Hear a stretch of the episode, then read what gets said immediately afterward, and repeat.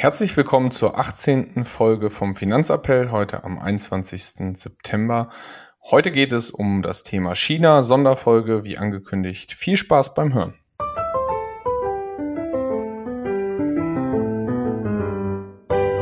Finanzappell. Beratung on Demand.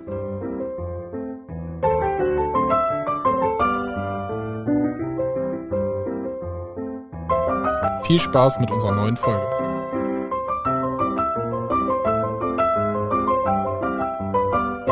Hallo Marius. Moin Moritz. Früher Morgen hier am Mittwoch. Heute geht's noch online. Wie geht's dir? Gut, ich muss gestehen, ein bisschen kalt heute, aber ansonsten ganz gut. Mein Auto hat drei Grad eben angezeigt. Also, das ist schon sehr, sehr kalt. Das stimmt. Ah. Ja, definitiv, aber der Herbst kommt scheinbar. Was war dein Highlight der Woche, bevor wir reinsteigen mit dem Thema China-Sonderfolge? Ja, mein Highlight der Woche war, wir hatten am Wochenende ein schönes Pokalturnier und haben das erfolgreich bestritten. Anschließend hatten wir eine sehr nette Rückfahrt und waren noch geschlossen auf einem schönen Dorffest, wie sich das mal so gehört. Hört sich auf jeden Fall gut an. Ja, ja, dein bei, Highlight? Mir, bei mir ähnlich. Wir hatten Samstag auch ein Heimspiel, Doppelspieltag. Ähm, wir haben auch beide Spiele gewonnen äh, ersten Saisonspiele. Das erste Mal Volleyball seit, glaube ich, vier Jahren für mich oder so. Mir tat am Sonntag erstmal alles weh. Aber wollte gerade fragen, ob der Körper. der Körper hat schon gesagt, zwei Spiele tun weh. Genau. Und letzten Mittwoch hatten wir noch äh, einen netten Gastreferenten im Meeting uh, aus Kassel. Das war auf jeden Fall auch sehr interessant. Gut, würde ich sagen, starten wir rein. Ich habe Memes mitgebracht. Ich weiß nicht, ob du auch was mitgebracht hast. Ich habe auf jeden Fall eins gesehen, das habe ich dir gestern, glaube ich, schon gezeigt. Hm, es war Joe Biden im Interview bezüglich der Inflation. Und dann wurde er interviewt und es hieß so, ja, 8,3 Prozent Inflation. Was könnten Sie denn schneller oder besser machen, um quasi den Bürgern zu helfen? Weil vorher hat der, der Moderator gesagt, so nach dem Motto, die Bürger haben halt Angst, äh, ihre Lebensmittel nicht bezahlen zu können und ihren Alltag und so weiter. Und dann hat Joe Biden gesagt, so nach dem Motto, ah, 8,3 Prozent, man muss das ja erstmal in eine Perspektive stellen. Das wäre ja nur so 0,1, 0,2, also so ein bisschen mehr als einen Monat davor. Das kommt ja nicht von irgendwo her. So nach dem Motto, so schlimm wäre das Ganze gar nicht. Hat der Moderator gesagt, ja, aber Sie können doch jetzt nicht argumentieren, dass es letzten Monat auch schlimm war und jetzt diesen Monat ist es dann gar nicht mehr so schlimm. Gab es ein Meme zu, wie der Moderator dann einfach, da steht dann drunter, ähm, dass er sagt, wir fahren mit 100 Meilen auf eine, auf eine Mauer zu.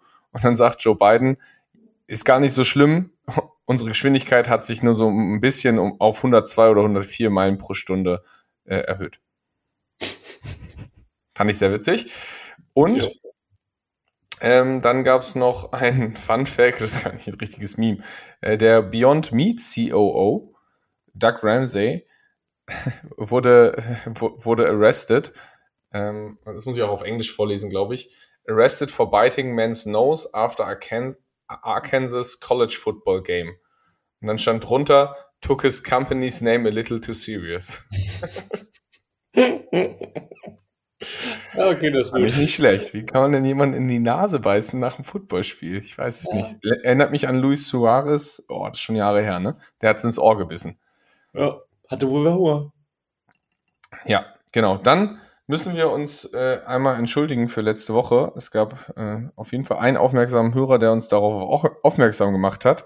Wir haben letzte Woche die erste Folge ohne, ohne News, irgendwas Witziges oder was auch immer zu Elon Musk gemacht. Das war echt traurig, als ich das gehört habe. Echt traurig, aber er hat auch nichts gemacht in der Woche. Ich habe nochmal nachgeguckt. Das Einzige, was er da mal, ich weiß nicht, ob der im Urlaub war, nicht mal bei Twitter war der aktiv, also es war schon, schon echt traurig. Also danke auf jeden Fall für den Hinweis. Weißt du was?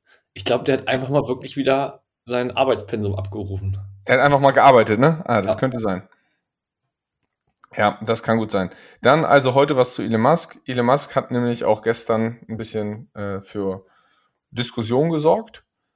Musk hat ja nicht nur Tesla und möchte Twitter kaufen oder nicht kaufen oder sonst was, sondern er hat ja auch diese Starlink-Satelliten-Firma, äh, mhm. die im Endeffekt so Satelliten ins All schießen und dergleichen. Und da halt im Endeffekt so ein Netzwerk äh, zur Verfügung stellen und er möchte diesen Internetdienst, also im Endeffekt Internet für alle, ist ja so ein bisschen das, das Ziel von ihm. Und er möchte dieses Satellitennetz auch für Iran freischalten, aber Iran hat ja Sanktionen, deswegen äh, ist das gerade jetzt groß in den Medien und dass er da auf jeden Fall ein bisschen für ja, einen Zwiespalt sorgt, weil eigentlich darf er halt das Ganze nicht anbieten. Mhm. Und okay. er hat auch gesagt, er möchte die deutschen Tesla-Verkäufe verdoppeln. Na, bin ich mal gespannt. Ja. Sind wir mal gespannt, wie das Ganze weitergeht. Ansonsten, was Witziges gab es zu Elon Musk eigentlich nicht. Zum Twitter-Prozess, er muss auf jeden Fall irgendwie jetzt vorm Prozess noch mehrfach aussagen. Aber sonst gibt es da eigentlich auch nichts nichts Weltbewegendes. Also, wir bleiben wieder dran. Eine Folge ohne hat genug Luft gegeben. Ja, das stimmt. Würde ich sagen, starten wir mal mit den weiteren News rein. Was ist denn so in der letzten Woche passiert? Ja, ähm, wir kommen nicht von los. Ähm, Habeck hat da, ähm, da wurde mal wieder was veröffentlicht, ich glaube, war in der ähm, FAZ ein Artikel drin, dass, ja, Habeck gesagt hat, wenn man, ba ne, Artikel, wir kommen äh, gut durch den Winter, wenn wir Glück haben, also nach dem Motto, wenn beim ba Gas sparen alles gut geht und wenn wir Glück haben mit dem Wetter, dann haben wir eine Chance, gut durch den Winter zu kommen. Das sind doch sehr beruhigende Aussagen von unserem Wirtschaftsminister. Also ja. müssen wir als ich glaube, viertgrößte Industrienation der Welt, müssen wir darauf hoffen, dass das Wetter nicht so kalt wird.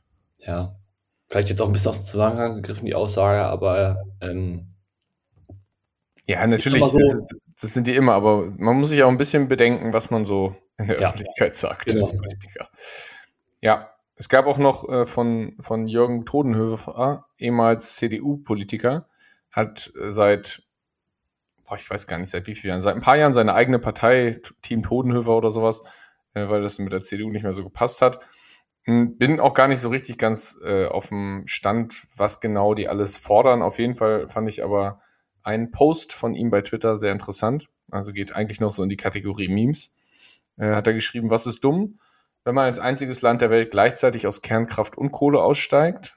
Dann hat er geschrieben, was ist saudum, wenn man dann auch noch Gas boykottiert und was ist dümmer, als die Polizei erlaubt, wenn Russland dadurch seine Gewinne aus Gas verdreifachen kann. Also unabhängig davon, was man dazu meint, Atomausstieg, Kohleausstieg ist natürlich perspektivisch alles richtig, aber ich fand das ähm, so als Aneinanderkettung von Aussagen ziemlich witzig und traurig. Ja, ansonsten hat äh, Putin äh, Xi getroffen, sozusagen, das erste Mal seit Ausbruch des äh, Ukraine-Kriegs wieder. Und zwar bei der ja, SCO, also der Shanghai, Shanghai Organisation für Zusammenarbeit.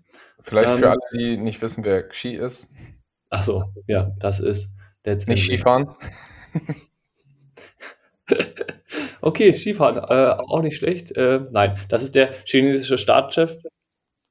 Und ja, es geht letztendlich darum, also die Shanghai Organisation für Zusammenarbeit hatte ein Treffen in Usbekistan und das ist letztendlich, ähm, ja, ich sag mal, eine Alternative zu der westlichen dominierenden Weltordnung. Äh, das ist sozusagen das Ziel von denen, dass sie da halt sicher und Zusammenarbeit auf, ja, sag ich mal, ähm, sich auf die Fahne geschrieben haben. Und ja, das sind halt hauptsächlich autoritär geführte Staaten, äh, bis auf eine, äh, Indien. Und die, ja, bauen da sozusagen so eine, haben wir so eine Gegenorganisation aus, auf. Ja, war ein spannendes, äh, interessantes Treffen. Ähm, am Ende wurden auch so ein bisschen Fotos gemacht. Äh, da war Ski jetzt nicht mit drauf. Ähm, ja, gibt es verschiedene Leute, die das aus, äh, die Aussagen deuten, wie das aussieht mit der ne, Rückhaltung von China für Russland, wie weit sie die unterstützen wollen und wie das auch mit Indien aussieht. Ja, letztendlich die wollen halt einfach davon profitieren. Und die wollen wahrscheinlich auch noch ihre Deals mit Deutschland und dem Westen machen und wollen auf, auf beiden Seiten Profiteur sein. Ich wollte sagen, die nutzen das halt ganz clever aus. Ne? Wir kaufen halt billig Gas und so weiter, äh, was wir halt brauchen, aus Russland ein. Aber wir unterstützen Russland auch nicht so weit, dass wir da irgendwie Gefahr laufen, ja, noch weiter sanktioniert werden. Ähm, und dementsprechend halten sich da ganz nett im Hintergrund. Ja, definitiv. Dann wird die Fettleitzinserhöhung erwartet für heute. Jo. Zusätzlich. Sind wir mal gespannt. Und es tagen 13 Zentralbanken diese Woche. Gestern schon hat Schweden erhöht den Leitzins. Mhm. Um, ein Prozent, glaube ich, ne? Um, um 1% auf 1,75. Dritte Erhöhung in diesem Jahr. Das war 0,25 Prozent mehr als erwartet. Also mh, wir können gespannt sein. Ich denke mal, so eine, so eine 0,75er Erhöhung ist jetzt auch bei FED schon eingepreist in Aktienmärkten. Ja, gehe ich auch von aus. Wenn es mehr wird, dann rumpelt es nochmal. Wenn es weniger wird, könnten wir erstmal wieder eine kleine Erholung sehen. Wenn es weniger wird. Ich glaube nicht, dass wir unter 0,75 sehen werden. Oder meinst du bei 0,75? Ja, nee. Bei 0,75 passiert, glaube ich, relativ wenig. Also ich glaube, das ist größtenteils eingepreist. Ja, falls sie wieder erwarten, natürlich nur 0,5 erhöhen, dann würden wahrscheinlich die Märkte erstmal wieder denken, oh mein Gott, es ist gar nicht so schlimm mit der Inflation. Das stimmt. Ja, also spannendes Thema. Das wird auf jeden Fall die Woche wieder die Märkte bewegen. Ähm, weitere Sache, Porsche Börsengang am 29.09. ist es soweit. Die haben das Bookbuilding gestern begonnen. Die ziehen es ähm, durch, ne? Ja, und vor allen Dingen, äh, ich weiß nicht, ob du die News schon gehört hast, aber nach neun Stunden, also die hatten einen Preis von 76 äh, Euro 50 bis, ich weiß gar nicht, 80 Euro grob äh, ausgerufen. Dazwischen mhm. konnte man sich sozusagen, ne, also Bookbuilding bedeutet, da können Investoren sagen, zu welchem Preis sie ähm, da kaufen wollen und dann ähm, kriegen sie da eventuell den Zuschlag früher. Ja, nach neun Stunden war das ganze Ding halt komplett, ne? Also die haben alle Anteile innerhalb von neun Stunden verkauft und es gab nichts mehr. Nicht schlecht. Ja, ich habe es eben auch nochmal aufgemacht. Ja, also vielfach überzeichnet. Preise lagen zwischen 76,50 und 82,50. Ja. Also extrem krasse Nachfrage. Hat also, die, das Papier hat bereits eine Nachfrage vom zweistelligen Milliardenvolumen. Ja. Also, und äh, nur so für Leute, die das vielleicht noch nicht so oft sich mit beschäftigt haben, also so ein Börsengang dauert normalerweise Tage, bis so ein, bis die ganzen Aktien gezeichnet sind. Also neun Stunden ist das schon sehr, sehr schnell. Genau. Hat auch dazu geführt, dass natürlich Porsche SE äh, am Aktienmarkt, ne, die ja schon am Aktienmarkt sind, ähm, dementsprechend natürlich auch einen kleinen, also ich glaube 5% oder sowas sind die gestern gestiegen. Äh, einer der wenigen Aktien. Und ja. ja, gucken wir mal, wie das weitergeht, wenn sie dann tatsächlich an der Börse gelistet sind. Bin ich auch mal gespannt. Ja, kurzer Zeitfact dazu noch ist, also allein 40 Prozent vom Gesamtvolumen hatte Volkswagen halt schon vorher sich an Zusagen geholt. Das heißt, also 40 Prozent waren eh schon weg, bevor es irgendwie eröffnet wurde, weil alleine Katar als Großaktionär von VW will 1,88 Milliarden Euro zeichnen. Ja, ist halt irgendwie auch clever, ne, dass man sich vorher schon ein paar Investoren reinholt. Ja, natürlich. Und gerade wenn ich so ausglieder und dergleichen, äh, dann ist natürlich logisch, dass da schon einige grundsätzlich Interesse haben. Ist ja kein neuer Börsengang oder sowas. Genau. Gut. Was haben wir sonst noch? Ähm, oh, ja, was dazu gleich vielleicht noch, wo wir gerade bei Porsche, VW und so weiter ja quasi sind. Ähm, alle leiden ja irgendwie unter den hohen Gaspreisen, nur VW nicht, weil die haben sich früher mal, weil die ihr, ihre Energieversorgung umstellen wollten von ihrem Kraftwerk ähm, dann sozusagen auf Gas, mh, hm, haben die sich schon Verträge und Kontrakte für Lieferungen sozusagen zugesichert zu einem damals natürlich noch sehr günstigen Preis.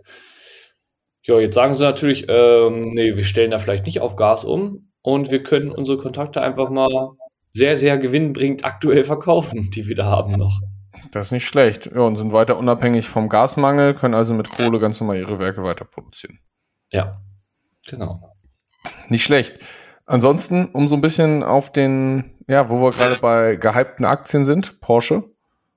Mhm. Ähm, sind die, die meisten empfohlenen Internet- und Instagram-Aktien sind aktuell year to date 70 Prozent im Minus. Also, das heißt, 70 Prozent Minus, das ist schon äh, Kryptowährung-like. Das ist schon ganz ordentlich. Genau, ich glaube, es waren die Top 10 oder sowas der meist empfohlenen Aktien da, die am meisten da irgendwie im Gespräch sind und weiter empfohlen werden. Ja, das ist halt, ne, ich laufe immer mit dem Trend und ähm, meistens laufe ich dann dem Trend hinterher. Genau. Genau. Ansonsten, was kann man sonst noch sagen zu den Märkten an sich? Einmal eine allgemeine Prognose. DAX hat gestern wieder minus ein Prozent gemacht, schlummert so bei 12.670 Punkten. Mm, All-time Low in diesem Jahr waren 12.400. Also wir gehen da ganz stark Trend Richtung ähm, neues Tief in diesem Jahr. S&P 500 macht da mit bei dem Ganzen, ist jetzt unter den 3.900 Punkten vorbörslich.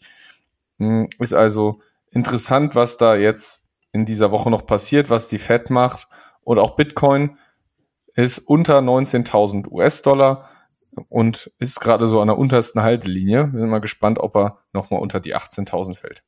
Ich wollte sagen, es wird, glaube ich, sehr entscheidend, was die FED heute verkündet. Also könnte ja. zumindest sehr starke Auswirkungen darauf haben, was da passiert. Das definitiv. Das ist gut möglich, ja. Wir sind gespannt. Zu den Immobilienpreisen. Es gibt eine Statistik, die rausgekommen ist, dass der durchschnittliche US-Haushalt 44,5 Prozent seines Einkommens nutzen müsste, um ein durchschnittliches Haus in den USA zu kaufen. Das ist der höchste Wert seit 2006. Seitdem gibt es diese Statistik. ähm, das heißt, noch höher als 2008 damals, ähm, Immobilienblase. Das ist natürlich auf jeden Fall bärisch für den Immobilienmarkt. Das heißt, in den USA ist das Ganze schon extrem in die Richtung, aber auch hier in Deutschland sieht man, dass die Preise einfach nicht mehr zahlbar sind, wenn wir jetzt uns auch angucken, dass die Zinsen irgendwie bei 3,5, 3,7 Prozent liegen für eine Finanzierung, ist das schon sehr, sehr knackig. Ich wollte gerade sagen, wenn man das umrechnet, dann äh, wird das in Deutschland nicht viel weniger sein. Würde mich mal interessieren, die Zahlen. Die werde ich mal im Nachgang mal einmal gucken, was wir eigentlich in Deutschland da gerade aktuell so zahlen. Ja, ich habe auf die Schnelle keine Statistik davon gezogen, äh, gefunden. Weil das ist natürlich wieder irgendeine Investmentbank, die das gemacht hat und die hat das für Deutschland, war nicht so interessant. Ja. Scheinbar. Muss man mal gucken, vielleicht können wir das nochmal nachreichen. Ja, ansonsten gibt es aber von einer anderen Investmentbank aus den USA, Goldman Sachs, eine Prognose, habe ich gelesen, dass die Gaspreise sich 2023 kurzfristig halbieren könnten. Erstmal, wenn man sich denkt, okay, wir reden alle von Gasexplosion und sonst was. Woran liegt das? Ist relativ einfach. Unsere Gasspeicher sind jetzt zu 90 Prozent gefüllt. Wie unser Wirtschaftsminister sagt, wenn es nicht so kalt wird und das Ganze okay läuft, dann ist es so, dass wir gut durch den Winter kommen werden. Und dann werden, wird die Nachfrage erstmal einbrechen ein bisschen, weil es gibt Vorschriften zu sparsamem Verbrauch. Die Nachfrage der Wirtschaft wird sinken. Aufgrund der hohen Preise wird die Wirtschaft einfach weniger produzieren. Und das heißt, Ende des Winters könnten wir geringere Preise haben bis zu der Hälfte. Die mittelfristige Prognose sieht daher deswegen aber eher schlecht aus, weil nach dem Winter werden unsere Gasspeicher leer sein und dann müssen wir die wieder neu befüllen. Die Preise werden immer noch da sein. Wir werden immer noch Sanktionen gegen Russland wahrscheinlich haben und so weiter und so fort. Deswegen mittelfristig ziehen die Preise wieder ganz steil an. Ja, finde ich gar nicht so schlecht. Bin mal gespannt. Hängt natürlich dann wahrscheinlich auch wieder davon ab, wie der Winter verläuft, wie schnell sich die Gasspeicher leeren. Genau, hängt, hängt wahrscheinlich davon ab, wie lange die Gasspeicher halten, wann der Preis runtergeht oder ob er nicht runtergeht. Sind wir genau. mal gespannt. Auf jeden Fall mittelfristig können wir aber auf jeden Fall eher mit weiterhin hohen Gaspreisen rechnen. Ja, denke ich auch. Ja, ansonsten gab es diese Woche auch wieder spannende Zahlen. Erster Punkt war Konsumklimaindex in Deutschland, minus 36,5 Prozent. Das war schon hm, ordentlich. Das heißt, es zeigt ja die Konsumneigung der Privathaushalte. Das ist auf jeden Fall nicht so richtig gut. Nee. Und wir haben, wir haben jetzt einen Vorteil da noch, dass Deutschland nicht so, die Wirtschaft von Deutschland nicht so extrem abhängig von einem Binnenkonsum ist, sondern wir viel exportieren. In den USA ist es ganz anders. Also wenn da der Binnenkonsum um 36,5 Prozent einbricht, wäre das nochmal ein viel, viel härterer Schlag für die Wirtschaft. Das ist wahr, ja. Aber natürlich auch, ähm, ja, nicht so positiv, was da so abgeht gerade.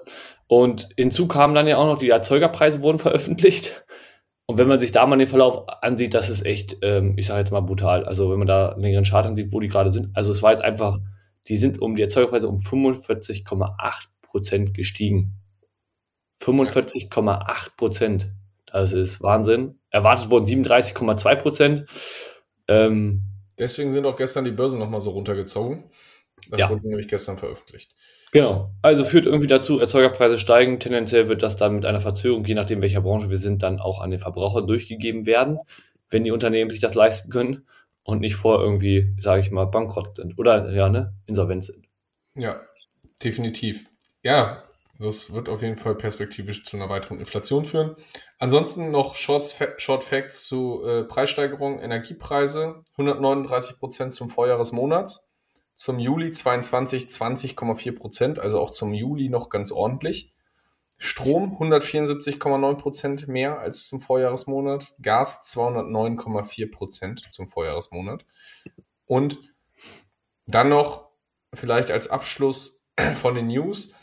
aktuell gibt es auf zweijährige, zweijährige US-Staatsanleihen 3,89% Zinsen. Das sind 17 mal so viel wie vor einem Jahr. Ist ein sportlicher Anstieg. Sportlicher Anstieg, würde ich auch sagen. Ja, ich wollte sagen, zum Abschluss aber noch. Gestern war es schon im Gespräch. Ich denke, heute wird es wahrscheinlich, sehr wahrscheinlich äh, ja, beschlossen. Weitere Unterstützung für Unipa. Deutschland wird dann den Energiekonzern sehr, also sehr wahrscheinlich so viele Anteile daran halten, dass das Ganze eher eine Verstaatlichung ist. Und dementsprechend fordert auch schon die CDU, beziehungsweise ist im Gespräch, dass man ähm, ja die Gasumlage eventuell abschaffen sollte oder gar nicht einführen sollte.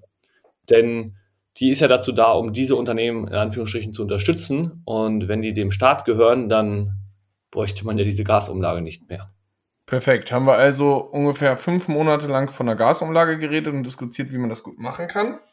Und dann nehmen wir doch einfach die, äh, das Unternehmen und verstaatlichen es und brauchen die gar nicht mehr. Ja, wie gesagt, ich sehe es noch nicht, bin mal gespannt. Ähm, Habe ich aber gestern auch gehört, dass quasi die Gasumlage damit rechtswidrig wäre. Ja. Weil genau. man damit keine Staatsunternehmen finanzieren kann, weil im Endeffekt machst du ja rechte Tasche, linke Tasche. Wir schauen uns das mal an. Ja, und infolgedessen ist dann natürlich auch die Frage, was passiert eigentlich mit der Mehrwertsteuersenkung auf Gas, weil die wurde ja sozusagen als Entlastung dann eingeführt. Ähm, ja, hat alles, ähm, sage ich mal, viele Auswirkungen. Wir sind gespannt, was sich da, sage ich mal, heute im Laufe des Tages entwickelt oder morgen und gucken, verfolgen das gespannt. Ja, werden wir bei Instagram auf jeden Fall auf dem Laufenden halten. Genau. So, kommen wir zum Thema China, Sonderfolge. Wir haben ja das ja. angekündigt, wir haben das letzte Mal noch mal ein bisschen geschoben aufgrund des Entlastungspakets, aber China ist natürlich auch ein Riesenthema. Also das heißt, wir werden hier nicht das ganze Thema China in einer Folge riesig abhandeln können, aber weil von Wirtschaft über politisches System, über Zukunft, Vergangenheit, Ausblicke, was auch immer, werden wir das Thema natürlich nicht komplett abhandeln können, aber wir starten hier einfach mal mit so einer Sonderfolge rein, weil es ja aktuell sehr spannend ist. Auf jeden Fall. Genau. Ich wollte sagen, wir werden da wahrscheinlich noch die eine oder andere Folge zu machen. Aber ja, spannend ist ja ganz klar, China einfach ähm, ja, in den letzten Jahren enorm gewachsen. Ähm, ich würde mal sagen, so Thema Handelsmacht Weltmacht. China ist da einfach äh, ja, in den letzten Jahren, wenn man sich mal die Zahlen anguckt, hat es einfach eine Verdreizehnfachung des BIP gegeben. Das ist schon nicht so schlecht. Nicht so schnell gestiegen wie die US-Zinsen in einem Jahr, aber. ja, aber wenn man sich das mal überlegt, also ich finde, das ist für, also ich finde die Zahlen immer relativ schwer vorstellbar, wenn man so in Deutschland lebt, wo ja so ein paar Millionen Menschen leben, sage ich jetzt einfach mal. Ja. Und wenn man dann sich einfach überlegt, okay, in China leben 1,4 Milliarden Menschen, dann sind das schon Zahlen, die sind ein bisschen mehr. Und es ist einfach so, das letzte Wirtschaftswachstum, dieser enorme Anstieg, wurde getrieben, weil viele Menschen in China den Mittelstand erreicht haben. Also 180 Millionen Menschen haben da den Lebensstandard von dem Mittelstand erreicht. Das bedeutet, die haben ein Pro-Kopf-Einkommen von 16.000 Euro im Durchschnitt. Das, das wäre jetzt natürlich in Deutschland noch nicht der Mittelstand, aber in China wird das so de äh, definiert. In Deutschland wären das eher so ja 45.000 Euro und in den USA 63.000 Euro. Mhm. Aber ja, dementsprechend sehen wir, was da in der Vergangenheit möglich war. Und ich sag mal so, Statistiken, Berechnungen zeigen, dass einfach China bis 2030, dass der Mittelstand da auf 800 Millionen Menschen anwachsen soll. Das sind ein paar. Ich habe mir das mal kurz äh, ja, durch den Kopf gehen lassen, ähm, was vorher mit dem BIP passiert ist. Ich glaube, China in den nächsten Jahren natürlich, ne, wenn man einen langen Horizont hat und so weiter, gehört das einfach in jedes Portfolio mit dabei. Wenn das breit diversifiziert, gestreut ist und mein Anlagehorizont lang genug ist, dann gehört China, egal ob das jetzt Unternehmen sind, die, ne, da sage ich mal, ja, einen Sitz haben, naja, einen Sitz haben wollte ich noch nicht mal ungefähr, sondern es sind einfach Unternehmen, die in China sozusagen da Gewinn erwirtschaften und Umsatz machen, gehören einfach mit ins Portfolio. Ja, wie beispielsweise auch VW ein Drittel des Absatzes in China macht schon mittlerweile. Das heißt, die Chinesen wollen dann ja auch, wenn sie in diesen Mittelstand auch rutschen, die wollen ja viel konsumieren, was auch der Westen vorgemacht hat. Das heißt, die deutschen Autos sind interessant, es sind äh, Handys von Apple und sonst was, die auch interessant sind. Das heißt, der Konsum geht ja auch. Das heißt, man muss ja, um von diesem Wachstum zu profitieren, nicht mal unbedingt chinesische Unternehmen kaufen, sondern vielleicht Unternehmen, die in China einen großen Absatzmarkt haben. So ist es. Zum Beispiel, Danone macht irgendwie 40% Umsatz in China. Fand ja. ich heftig. So. Das heißt, man hat dann etwas weniger politisches Risiko drin, ja. aber äh, ist trotzdem investiert. Ansonsten sagen viele Experten, 5 bis 10 Prozent des Portfolios sollten, wenn man langfristig orientiert ist, schon so in China investiert sein. Muss man natürlich äh, für sich selber abwägen mit den politischen Risiken und so weiter. Ja, genau. Und ich würde sagen, wir beachten jetzt nicht, wie sieht das Ganze aus mit den Menschenrechten, ne? Arbeitsbedingungen, ähm, Corona-Maßnahmen, die Menschen werden da irgendwie gefühlt eingesperrt. Da habe ich letztens gerade ein Video gesehen, wo bei Tencent die Mitteilung gemacht wurde in dem Unternehmen, ähm, dass ein Mitarbeiter auf, ja, auf Corona positiv getestet wurde. Hm. Das ist dieses Video, da stürmen alle aus diesem Gebäude raus, weil sie Angst vor dem Lockdown haben. Ey, das hast du noch nicht gesehen. Das ist, ich weiß nicht, das ist gefühlt wie Ostern, Weihnachten fällt auf ein, diese, das ist brutal. Also kann man gerne mal ein, eingeben und angucken, das ist Wahnsinn. Ich finde das krass, wie da einfach diese Panik nicht vor dem Virus ist, sondern einfach diese Panik vor, vor ich darf nicht mehr raus, ich muss in Lockdown und habe so eine rote App und darf mein Haus nicht mehr verlassen. Das haben die schon echt extrem geschürt in den letzten Monaten, Jahren. Ja, wollte ich gerade sagen, kommen wir, glaube ich, gleich nochmal ein bisschen zu. Ich meine, so Immobiliensektor, Bankenrun ähm, sind da ja so Stichworte. Ähm, bei der aktuellen Lage, wie es da in China aussieht, würde ich sagen, kommen wir gleich nochmal zu. Ja. Ja, ansonsten ähm, Wirtschaftswachstum in China, ich sag mal so, ne, wir beschäftigen uns hier mit wirtschaftlichen Themen. Wir haben das eben gerade mal schon ein bisschen ausgeführt. Aktuell ist es so, laut Statista macht China 18,5 des Weltbips aus. 18,5 Prozent. Das ist ganz ordentlich. Und jo. dabei muss man notieren, dass China trotzdem nicht im MSCI World notiert ist. Ja. Das heißt, wenn man ein ETF auf den MSCI World bespart, wird man kein Prozent China drin haben. Warum? Weil China nicht als Entwicklung, also weil China als Entwicklungsland gilt und nicht als Industrieland. Das bestimmt MSCI da selbstständig. Wann denn China zu diesem Industrieland aufsteigen sollte? Einige sagen, das ist ja schon längst soweit. Nee, nee, ist nicht. Die machen ja nur 18,5 Prozent des Weltbips nee, aus. Nee, ist noch kein Industrieland, ist noch Entwicklungsland. Ja. So, was hat das zur Auswirkung? Das heißt einfach, dass beim MSCI World, wenn er sagt, man investiert weltweit in Aktien, in die größten Unternehmen, einfach China da komplett außen vor bleibt und somit ja auch eine falsche Verteilung vom Geld passiert. Viel mehr in den USA, weniger in dem Bereich. Das muss man sich, dem, dessen muss man sich einfach bewusst sein, wenn man da rein investiert. Es gibt alternativ, falls man das Ganze über einen ETF abwickeln will, ein MSCI All Countries World. Da sind auch China, Indien und so weiter dabei, hm, der sowas mit abdecken würde. Genau.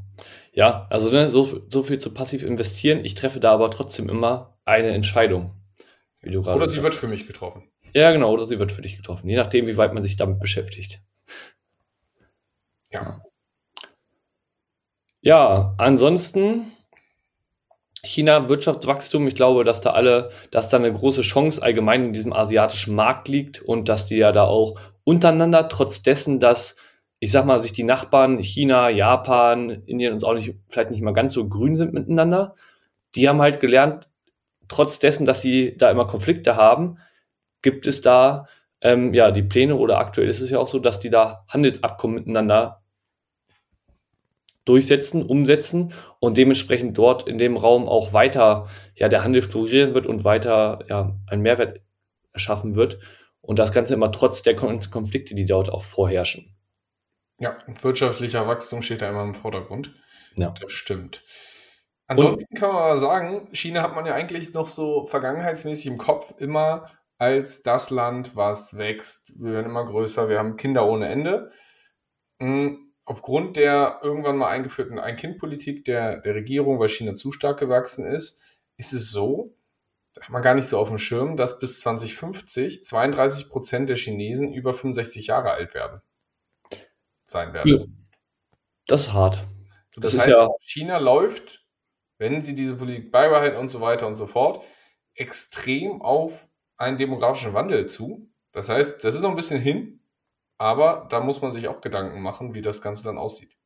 Ich würde sagen, das ist so das Thema, ne? Wir machen jahrelang eine Ein-Kind-Politik, dann hat das auch Auswirkungen. Ja, genau. Nicht sofort, aber es wird sich perspektivisch auswirken. Ja. Genau. Genau. In Deutschland sind aktuell so 16 Prozent über 65, was sich bis 2060 auch steigern wird auf über ein Drittel. Hm. Ist Geht uns da ähnlich wie China. Ja, genau. Also, ne, wir sind da nicht allein mit unserem demografischen Problem, aber die wenigsten haben, glaube ich, auf dem Schirm, dass China sich damit einreiht. Das glaube ich auch, ja. Ja, wir haben das ja eben schon angesprochen. Im MSCI sagt, China ist kein, kein Industrieland. Was das für Auswirkungen hat, so grundsätzlich für die Verteilung haben wir schon gesagt. Aber was ist denn, wenn jetzt MSCI irgendwann dann doch sagt, China ist ein Industrieland? Wir nehmen die, die jetzt auf in diesen MSCI World. Das ist ja der beliebteste Index, der bespart wird per ETFs. Ja, da hat das zur Folge, dass natürlich beim MSCI World da eine Umverteilung stattfinden wird, weil da werden einige unter, äh, ja, einige Unternehmen und dementsprechend dann auch Ländergewichtungen halt sinken oder rausfallen ähm, aus dem MSCI World, wenn China dazu kommt. Und genauso ist es so, dass natürlich auch beim M Emerging Markets dann, ja. ne, weil China da ja sozusagen raus müsste, ähm, sich einiges ändert. Und je mehr Geld halt einfach in diese ETFs fließt oder drin ist, desto schwieriger wird das natürlich sein, das zu ändern. Weil so eine große Verschiebung hätte natürlich extreme Marktauswirkungen dann, je mehr Geld da drin ist. Ähm, deshalb sehe ich das ja, ja, sagen wir einfach so als sehr schwierig an und bin mir da ehrlich gesagt nicht sicher, ob das überhaupt noch durchgeführt wird oder ob einfach sagt, so ist halt die Definition und äh, das bleibt jetzt halt einfach so.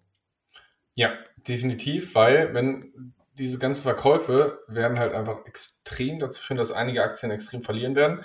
Und wenn man sich das mal anguckt, im MSCI World mag das vielleicht noch gehen, aber wenn man eine, wirklich eine, eine vernünftige Gewichtung von China rein muss, müsste man schon einiges verkaufen. Aber im MSCI Emerging Markets holt man sich aktuell 40% chinesisches, äh, chinesische Aktien ins Portfolio, wenn man da rein investiert. Also bis zu 40%. Das heißt, da wäre einfach der halbe Index fast weg wenn China da rausfällt. Schwupps. Hm. Aber du hast gerade gesagt, man, so schön gesagt, man holt sich dann 40% chinesische Aktien. Gut, da haben wir das nächste Thema. Chinesische Aktien hat man eigentlich gar nicht so, ne? Also die besitzt man nicht physikalisch, denn in China gibt es verschiedene Arten von Aktien. Das ist gefühlt so ein Buchstabensalat. Also A, B, äh, Aktien gibt es da, ne? H-Aktien. Ähm, und je nachdem, ähm, was die sozusagen für Buchstabe haben, haben die besondere Bedeutung. Denn die A-Aktien, also die, die physikalisch sozusagen eine Anteil am Unternehmen haben, die können nur die Chinesen selbst er käuflich erwerben. Bedeutet, wir als Ausländer haben gar nicht die Möglichkeit, ähm, dass wir ja die sozusagen kaufen können. Bedeutet, wenn wir da Aktien kaufen, dann sind das meistens eventuell so Titel mit einem H drin am Ende. Das bedeutet nämlich, die können im ausländischen Handel an der Hongkonger Börse gehandelt werden. Mhm. Das heißt, ansonsten hat man entweder H-Aktien oder man beteiligt sich an diesen Aktien irgendwie über irgendwelche Zertifikate auf irgendwelche Aktien oder Wertpapiere. Ja, genau. Also BlackRock kann ja quasi sagen, ne, also einer der größten ETF-Anbieter kann ja sagen, hier, ich habe einen ETF auf China. Der größte, China. Hm? Der größte Vermögensverwalter weltweit. Entschuldigung, danke. Ja. Ähm, und kann ja sagen, okay, hier, wir bieten dir China ab und garantieren sozusagen die Wertentwicklung das ist ja dann immer ne, dieses Thema synthetische ETF. Das ist ja dann immer die Frage, okay, wer garantiert mir da die Wertentwicklung? Ähm, BlackRock. Black, ja, bei BlackRock könnte ich da vielleicht noch so drauf vertrauen. Die Frage ist, wenn es da irgendwann ne, ein größeres Problem geben sollte, äh, wie lange kann BlackRock da diese Wertentwicklung da garantieren und abbilden? Genau. Wer dazu das Ganze nochmal ein bisschen tiefer einsteigen wollte, sollte in unsere Folge Nummer 7 oder 6 reinhören. Ähm, dass man einfach, da ging es um das Thema ETFs, was sind die Unterschiede bei den unterschiedlichen ETFs, synthetisch und dergleichen. Wer das nochmal ein bisschen auffrischen wollte, sollte in Folge 7 reinhören. Ja, genau. Ähm, sehe ich genauso und äh, würde sagen, spannende Folge, kann man sich immer mal anhören. Ähm, was ich auch noch sagen wollte, ist, dass China im, Vergleich zu Deutschland natürlich auch ein sehr großes Exportland ist, aber aufgrund der Größe der Bevölkerung und der Entwicklung natürlich auch den Inlandkonsum gestärkt hat. Dementsprechend haben die sozusagen beide Komponenten, ich sag mal den Deutschland-Komponente ne, mit dem Export aber auch den Binnenkonsum, wie es in den USA ist, der dann natürlich dann auch ähm, das Wachstum stärkt. Und ja. wir haben jetzt viel über Aktien geredet. Die letzten Jahre haben da natürlich ähm, ja einige, ich sag mal, Chinesen auch viel Geld auch investiert. Aber wo, wo Leute viel mehr Geld investiert haben, ist in das Thema Immobilien. Weil die Chinesen hatten da so ein kleines Aktien, sag ich mal, so einen kleinen Aktien, ja. Und seitdem sind da natürlich immer noch viele Chinesen investiert. Aber die letzten Jahre haben sich eigentlich alle in diesem Boom Immobiliensektor bewegt und gekauft. Be bevor wir da ganz rüberschwenken, will ich noch einmal kurz darauf eingehen. Ist mir noch äh, eingefallen, was vielleicht noch ein wichtiger Punkt ist ist, dass warum ist es denn vielleicht auch für China sehr interessant, dass diese A-Aktien im Ausland nicht handelbar sind und nur über irgendwelche Zertifikate oder sonst was gehandelt werden können? Ist relativ einfach, weil ich sag mal so, wenn China sanktioniert wird oder wenn die Wirtschaft sagt, China schrumpft. China sagt ja grundsätzlich, sie haben immer ein stetiges Wirtschaftswachstum als kommunistisches Land. Und dann haben diese, selbst wenn BlackRock sagt, ja, wir sind jetzt short auf China mit CFDs oder was auch immer, dann hat das keine Auswirkung auf die realen Aktienkurse. Und somit bleibt die innerländische Wirtschaft, die innerländischen Aktienmärkte ziemlich stabil, weil die, das Ausland kann gar nicht wirklich Druck auf diese Aktientitel oder Aktienunternehmen ausüben, sondern ja, kann das quasi nur an den außenstehenden Börsen oder sonst was machen und kann gar nicht diese wirklichen A-Aktien shorten oder was auch immer. Somit habe ich keinen Verkaufsdruck auf diesen Aktien. Ja, das ist auf jeden Fall ein Vorteil. Ähm, aber es ist natürlich auch so, wenn solche Aktien geschortet werden, das hat ja manchmal auch einen Grund. Also da steckt ja tatsächlich auch ne, eine Marktbereinigung teilweise auch drin, dass Definitiv. es begründet ist, warum Unternehmen geschortet werden. Genau. Das wollen die Chinesen aber nicht. ja, genau. Ähm, deswegen, es hat natürlich Vorteile, es hat auch Nachteile. Ich halte vielleicht Unternehmen im, äh, im laufenden Betrieb, die gar nicht mehr profitabel sind, die keine wirklichen Produkte haben, die nicht produktiv sind und so weiter. Ja.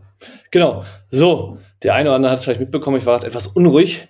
Ich habe festgestellt, äh, mein Akku hat gerade äh, vom MacBook äh, nur noch 2% gehabt. Ich musste da mal kurz das Ladegerät suchen. Vorbereitung, Vorbereitung, Vorbereitung. Ja, ja. früher Morgen, weißt du doch. Ja. ist schwierig. Ich habe noch nicht mal einen Kaffee getrunken. So, machen wir weiter. Immobilienmarkt. Ja, Immobilienmarkt. Also der eine oder andere hat es ja vielleicht mitbekommen in China. Ähm, da gab es einen enormen Boom. Da sind Städte gefühlt hochgezogen worden wie aus dem Nichts. Irgendwelche Millionenstädte. Ähm, und der Immobilienmarkt an sich ist mit 60 Millionen US-Dollar doppelt so groß wie der der USA. Milliarden, oder? Äh, Milliarden, ja, sorry. Äh, versprochen. Äh, immer mit diesen, mit diesen Nullen. Das ist einfach. Ähm, ja, Preise ähm, sind da halt um 78 Prozent äh, nach oben geschossen. Achten, äh, ja, nicht um 78 Prozent, sorry. Die Preise sind extrem nach oben geschossen und 78 Prozent, das ist sozusagen nochmal die statistische Belegung, ähm, für die Zahlen vorher, ähm, der privaten Haushalte sind einfach in Immobilien investiert. Fand ich krass und viel. 8% ist viel. Jo. Ähm, kann man sich mal in Deutschland angucken, wie das da aussieht. Hm, die Zahlen sind nicht ganz so rosig. Ähm, Hast du da Zahlen oder? Nö. War jetzt einfach ich mal. Ich recherchiere das mal parallel. Ja, mach mal. Sehr gut. Ähm, ja, aber das ist sozusagen das Problem in China. Da gab es einen enormen Boom. Alle wollten, ne, Fear of Missing Out, alle wollten irgendwie dabei sein in, bei diesem Boom der Immobilienbranche. Ähm, das hat dazu geführt, dass natürlich in dieser Niedrigzinsphase da enorm viel gebaut wurde.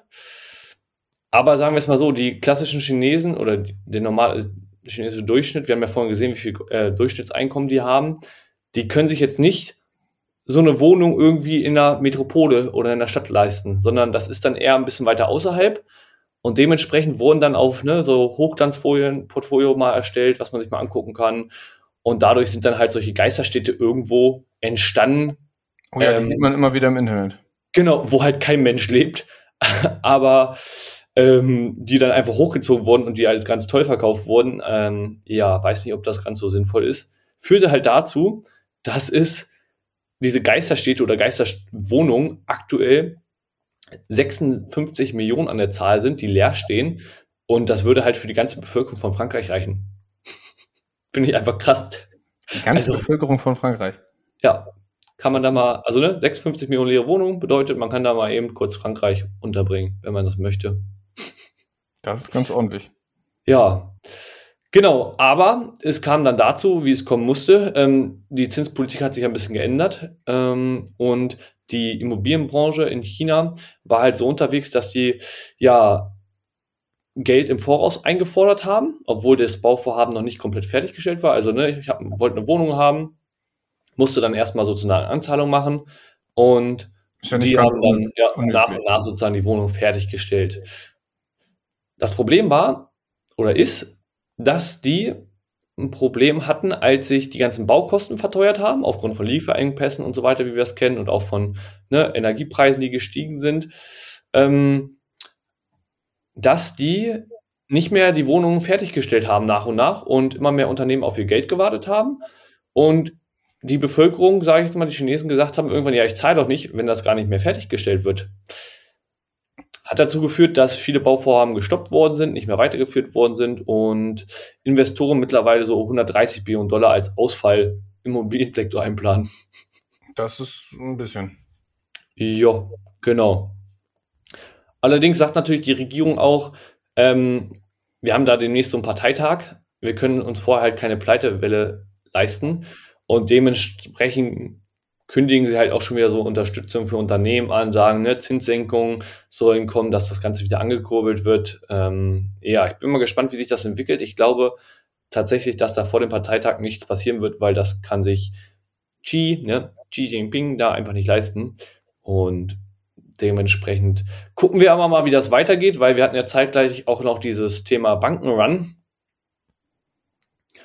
äh, wo dann ja viele Chinesen ihr Geld wieder haben wollten von der Bank, aber die Banken das halt nicht mehr auszahlen konnten, weil wie das halt so ist. Die haben natürlich nicht das Ganze da als irgendwie, ne, ich sag mal, Cash hinterlegt, sondern Ja, die waren ja leider nicht einlagengesichert. Das war leider nicht so gut. Das dachten zwar alle, aber es war doch nicht so. Ja, genau. Alle Chinesen dachten, dass das für Einlagen gesichert. Die Regierung hat gesagt, äh, nee, das ist leider irgendwie nicht so. Losgetreten wurde das Ganze, weil da ein, ich sag mal, relativ ranghoher Manager äh, von der Banken, von so einem Bankenkonsortium ähm, der Korruption verdächtigt wurde und von der ne, Regierung sozusagen verhaftet wurde, zur Fahndung ausgeschrieben wurde. Dementsprechend haben da viele halt gesagt, so, ähm, vielleicht sollten wir da auch mal nach unserem Geld gucken auf der Bank. Ja, das macht vielleicht Sinn. Hat leider dazu geführt, dass es viele Proteste gab. Ähm, dann gab es da auch Videos, dass da halt einfach mal so Panzer durch die Straße gefahren sind und die Proteste gewaltsam, ne, also nicht mit Schießen und Toten, aber halt, ich sag mal, mit Stöckern und Polizeiaufmarsch und Militäraufmarsch ähm, niedergehalten wurden. Und ich habe auch gehört, es gab da wohl so die eine oder andere rote Corona-Warn-App und die Menschen durften dann nicht mehr raus und dementsprechend konnten sie dann nicht mehr protestieren. So wurde das so ein bisschen im Keim erstickt. Da Ja, da- Da hat, die, da hat die Regierung relativ rigoros gehandelt und eigentlich ist es ja so, okay, das ist eigentlich das Geld der, der Bürger, aber die wollten diese Proteste natürlich klein halten, wie das in China halt so ist. Und dann haben die halt eine rote Corona-Warn-App gekriegt, durften damit nur noch nach Hause, weil sie einen positiven Corona-Kontakt hatten, laut dieser App, und durften das Haus nicht mehr verlassen. So kann ich natürlich einen Protest relativ einfach unterbinden. Ja, ich würde sagen, clever gelöst. Übrigens, ich finde die Quote jetzt nicht in die richtige Richtung, aber so 45 Prozent der Deutschen äh, haben, also ist die Eigenheimquote, 45 Prozent Eigenheim. Und äh, aber dafür habe ich gefunden, dass der chinesische Immobiliensektor ungefähr 29 Prozent des BIPs ausmacht von China, des inländischen BIPs. Ist halt ein Problem, wenn der nicht gut läuft. Ja, und wenn man sich dann anguckt, dass Evergrande da schon als zweitgrößter Investor extrem hoch verschuldet ist und quasi pleite, gucken wir mal, wie das Ganze da weitergeht. Genau. Ja, so Immobilien viel- allgemein gerade ein schwieriges Thema. Genau, wollte gerade sagen, allgemein schwieriges Thema. Ich würde sagen, so viel zu China. Wir könnten dann noch mehrere Themen besprechen, wie das da in China genau aussieht. Aber eben mich, also deshalb ha- kam ich eigentlich auf die Idee, diese Folge zu machen oder wollte die jetzt unbedingt machen, weil auch Deutschland eingesehen hat tatsächlich, ähm, dass man nach dem aktuellen Stand der Dinge, ne, wir sehen ja, wie das in Russland ist mit der Abhängigkeit von Energie, und bei China wäre die Abhängigkeit von den Unternehmen, Exporten und so weiter noch viel größer. Ähm, und da gab es ja so diesen Taiwan-Konflikt, der sich da so ein bisschen anbahnt zwischen China und Taiwan. Also China sagt, Taiwan gehört sozusagen zu uns und schreibt das auch in ihrem, ich weiß gar nicht, wie es, ne, in ihrem Manifest rein, wo drin steht, wir wollen Taiwan ne, uns wiederholen. Also das kann man nachlesen, das ist nicht irgendwie so ein Geheimnis. Die sagen das relativ oder verkünden das relativ offen. Und dementsprechend hat jetzt tatsächlich auch Deutschland überlegt, wir bräuchten da mal eine China-Strategie, denn bisher haben wir irgendwie noch keine. Immerhin machen sie nicht den gleichen Fehler wie mit Russland nochmal. Weil wenn man sich anguckt, klar, wenn wir uns jetzt vom Gas abkoppeln, aber alles, was nachhaltige Energiegewinnung, Speicherung oder sonst was ist, funktioniert irgendwie mit äh, Rohstoffen oder Zulieferungen aus China. Ob das Lithium, Halbleiter oder was auch immer sind, seltene Erden und so weiter und so fort, ist es ganz sinnvoll, da eine Strategie zu entwickeln. Definitiv. Vor allem, wenn man schon wieder hört, dass die USA ne, als Großmacht sagt, wir wollen, ähm, wir unterstützen Taiwan auf jeden Fall, ähm, egal was da kommt so ungefähr, auch militärisch. Jo, Weil die sich da ja auch nicht so, nicht so ganz einig sind, ne? Ja, das ist richtig. Aber Biden hat das natürlich jetzt mal den letzten, äh, letztens mal geäußert. Ja. Ähm, aber ja, die Wortwahl hat sich da auf jeden Fall ein bisschen geändert. Weil bis vor kurzem hat da kaum wer Taiwan in Anführungsstrichen mal in den Mund genommen, ne? Ähm. Das stimmt. Ja, also so ein Wirtschaftskrieg, was auch immer, USA, China ist perspektivisch wieder natürlich äh, ein Thema, wo man sich befassen muss. Genau. Und ja, dementsprechend könnten dann natürlich auch so Sanktionen kommen, wo Deutschland mitziehen muss, was dann natürlich aktuell sehr fatal wäre. Und dementsprechend habe ich gesagt, okay, wir brauchen eine neue China-Politik oder Strategie. Ähm, wie wir da am besten rangehen sollen. Es ist natürlich so, aktuell, die wird noch ausgearbeitet, die gibt es noch nicht. Ja, ähm, mal gucken, was sich da so entwickelt und wie intensiv das verfolgt wird und wie lange das dauern wird. Ähm, aber ähm, ja, es werden halt aktuell über ja, Investitionsgrenzen für Invest äh, ja, China-Investitionen gesprochen in Deutschland dass die halt sich Investition von China in Deutschland quasi. Genau, dass sie sich halt nicht mehr überall einkaufen können in kritische Infrastruktur oder in besondere Unternehmen. Genauso gab es da jetzt, glaube ich, auch gerade ein Thema am Hafen. Ich, glaube, es war in Hamburg oder Bremen. Ich bin mir nicht sicher. Ich habe irgendwo was gelesen, aber schon ein bisschen her. Wo China sich beteiligen wollte, wo es aber noch nicht ganz klar ist, ob Habeck da jetzt zustimmt oder nicht. Ähm, ja, ja, China kauft sich ja allgemein viel in, ins Ausland ein, also ob das jetzt Deutschland ist, Europa oder auch Afrika und dergleichen, um im Endeffekt ja diese wirtschaftliche Situation zu nutzen, dadurch, dass sie einfach viel Geld zur Verfügung haben und sichern sich damit natürlich auch wirtschaftlich wichtige Standpunkte und Rohstoffe und dergleichen jetzt gerade in, in Afrika oder sowas. Genau, ich wollte sagen, Afrika die Rohstoffe, in Griechenland der Hafen, also ne, als Umschlagpunkt. Ja. Und machen da natürlich die Länder abhängig von ihnen. Definitiv. Die Idee ist natürlich richtig, dass man sagt, okay, wir machen uns unabhängiger, sowohl, dass China weniger bei uns investiert. Wir brauchen ja aber genauso das Thema, wir müssen teilweise Produktion von kritischen Produkten wie Pharma oder sonst was wieder eher in Deutschland legen und nicht global, damit wir da nicht abhängig sind von China und müssen natürlich uns tendenziell andere Lieferanten suchen, die unabhängig von China sind für Halbleiter, seltene Erden und so weiter und so fort. Ja, genau. Also ich glaube, wir können das nicht alles nach Deutschland holen, auch so eine europäische Lösung ähm, geht da so in die ja. richtige Richtung. Ähm, das meine ich ja damit. Weiß ich doch. ähm, und irgendwas wollte ich gerade noch sagen. Ach so, genau. Äh, wir, ne, wir wollen ja sozusagen, oder die Idee ist, dass man bestimmte kritische Infrastrukturen sozusagen ähm, für Investitionen aus China sperrt. China beschwert sich darüber, dass wir das machen wollen, aber wir selber können halt bei denen auch nicht da rein investieren. Ne? Also es ist so. Ist auch witzig. Ja. Okay. Könnt ihr euch beschweren, das, aber wir, wenn wir das machen, ist nicht in Ordnung. Ja. ja.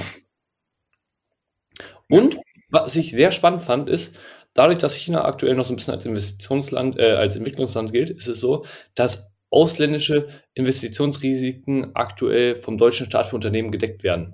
Ähm, und dass es da sozusagen so Investitionsgarantien gibt. Und dass, ne, wenn man in China investiert und das irgendwie nicht so gut läuft, dass die Unternehmen das, äh, sage ich mal, ne, vom deutschen Staat sozusagen dafür entschädigt werden, falls es nicht klappen sollte. Perfekt. Ja, genau, da wurde jetzt mal vielleicht überlegt, vielleicht sollte man das mal vielleicht aussetzen für China oder herabsetzen, weil das ähm, ja die Unternehmen ja dazu anregt, da zu investieren wir wollen das ja eigentlich nicht. Ja, sollen sie ja hier ein bisschen.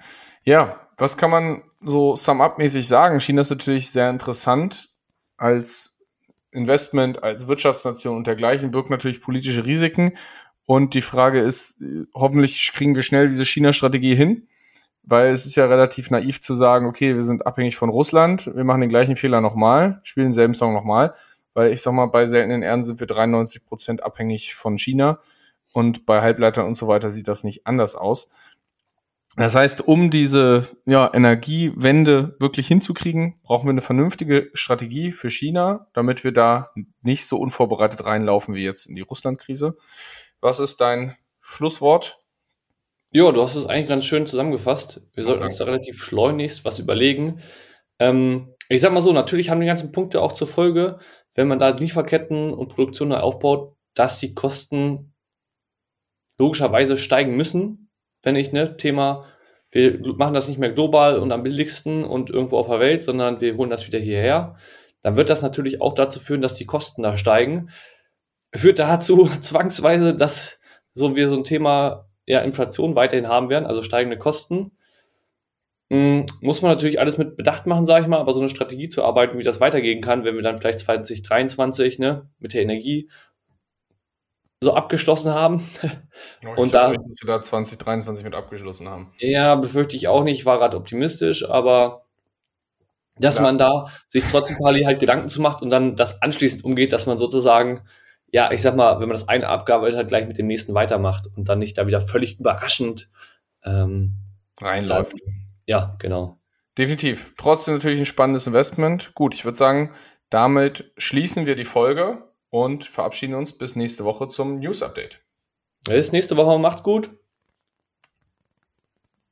Hierbei handelt es sich um keine Finanz-, Anlage- oder Steuerberatung, sondern lediglich um unsere persönliche Meinung.